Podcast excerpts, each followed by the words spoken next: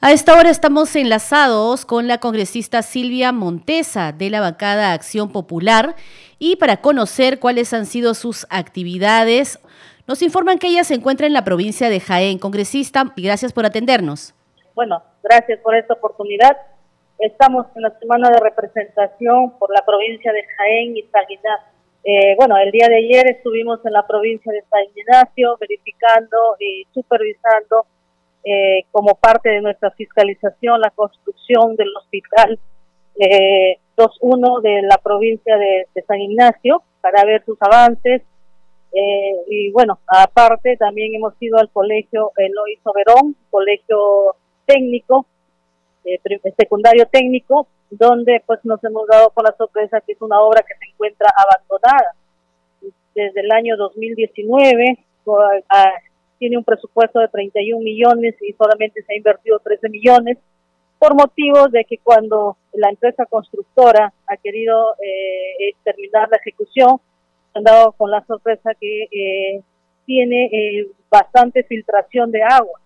Entonces, por eso es que se ha abandonado la obra ahí. Dicen que las autoridades han estado en constante comunicación con el Ministerio de de educación pidiendo que por favor se, se, culmine este, este, proyecto y esto se ha suscitado debido a que no han hecho un buen estudio de, suelos, ¿no? Porque los suelos de la provincia de San Ignacio son suelos atípicos donde hay bastante humedad.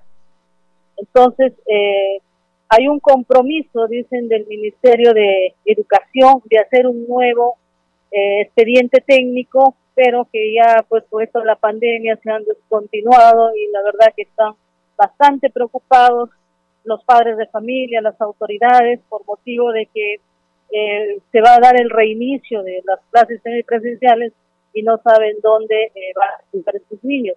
Les han dado unos módulos, eh, pero por el clima, el calor, pues es algo que no pueden estudiar estos niños ni los profesores tampoco se quejan que no van a poder dar inicio a las clases semipresenciales por el tipo de, material que tienen estos módulos.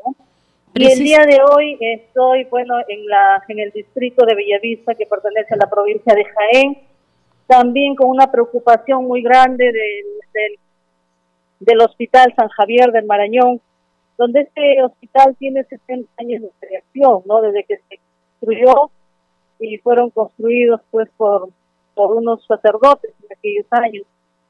Pero a la fecha pues ya Defensa Civil lo ha declarado eh, de, de riesgo, ya están inhabitables.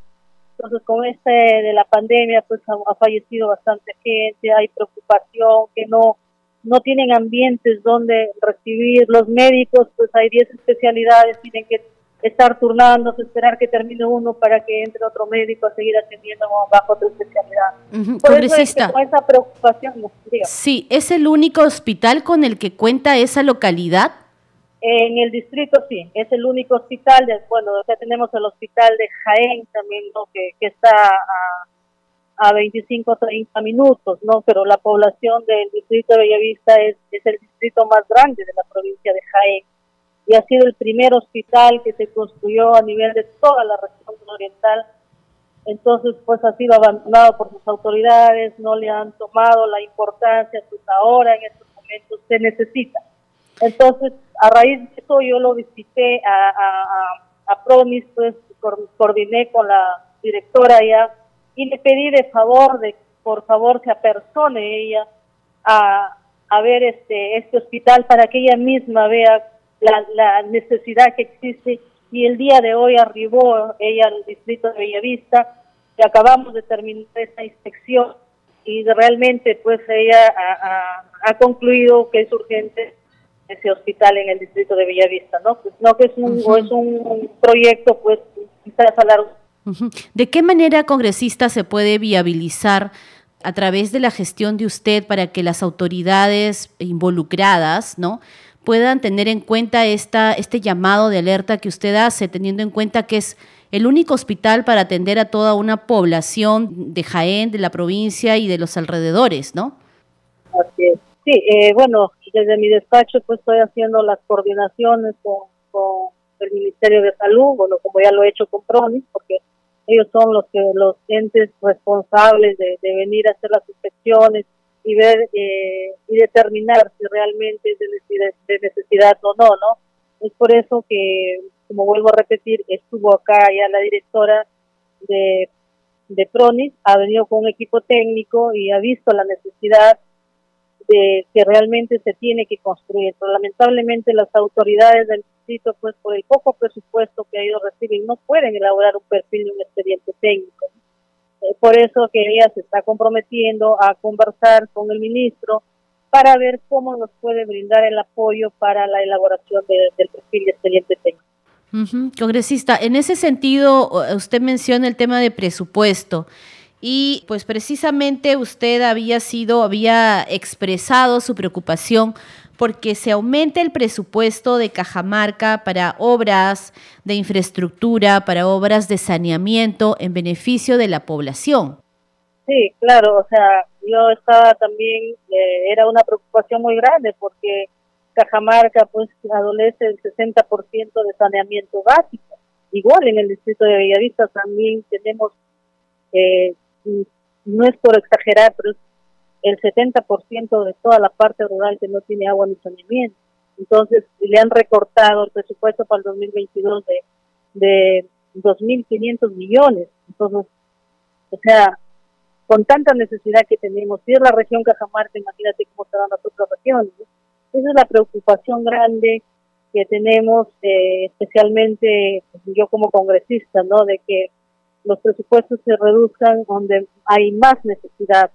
Y esperemos pues que el ministro pueda eh, retornar ese presupuesto para llegar a más a más este lugares con ese saneamiento básico el agua y el saneamiento y podamos empezar ya a cerrar esas brechas que son de tanta necesidad. Y justamente ahora en esta en la pandemia que nos encontramos, ¿no? O sea, como tú le puedes decir a un niño que va al colegio y no tiene que tiene agua una, una hora al día o no lo tiene, lávate las manos o, o, que se, se los protocolos que, que te exige, ¿no? Salud, entonces, ¿cómo tú implementar cuando no lo tienes? Sí, congresista. ¿Y para cuándo en la localidad, en la provincia de Jaén, eh, se tiene previsto el reinicio de las clases eh, en los colegios, las clases presenciales, teniendo en cuenta pues que todavía está avanzando el tema de la vacunación y que eh, sobre todo, como usted dice, ya ha constatado hoy que pues la infraestructura, la situación de las, de las escuelas no están como para recibir nuevamente a, a los niños, ¿no? Sí, sí, hay bastante deficiencia también en infraestructura educativa. Estuve el mes pasado por Chota también, ¿no? Y había siete instituciones educativas que estaban en cero, o sea, que, estaban inhabitables. Entonces, este, ¿dónde está el presupuesto de salud? Entonces, eso también es, una preocupación grande.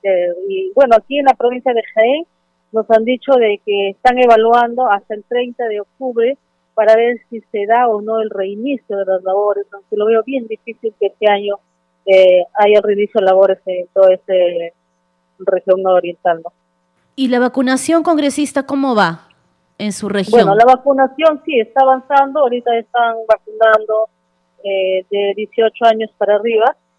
Eh, el día de ayer también me reuní con la DISA Jaén, con el director, y me dice que lo que sí está pendiente es la segunda dosis de la, de la Pfizer, que no hay la vacuna de, para la segunda dosis de, las personas que se han ido ya vacunando, pero para los de 18 para arriba sí hay ahorita, para la primera dosis sí tienen eh, de Sinopharm, sí lo tienen, ¿no? Bien, congresista, ¿cuál sería su balance de las demandas, lo que usted ha podido escuchar de la población, sus necesidades?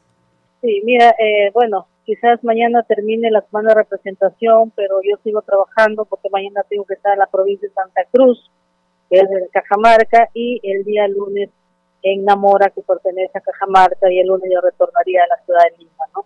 Porque eh, las necesidades son grandes, las autoridades nos convocan, que por favor vayamos a ver las necesidades que tienen. Y mira, y el balance que aquí es educación, salud y saneamiento básico es el problema más grande que tiene la región Cajamarca. ¿no? Y aquí, pues, a, todos los ministerios involucrados, que tenemos que sentarnos a conversar para ver cómo se va a trabajar para ir cerrando poco a poco las brechas que, que tenemos en toda esta zona. Muy bien, congresista. Entonces, eh, también sabemos que usted es presidenta de la Comisión de Economía, pero ya estaremos conversando más adelante, de repente en las siguientes semanas, para ver cuál es la agenda también de trabajo suya en esa comisión, ¿sí? Por supuesto, yo le agradezco. Muy bien, congresista. Gracias entonces y será hasta cualquier momento. Sí, gracias.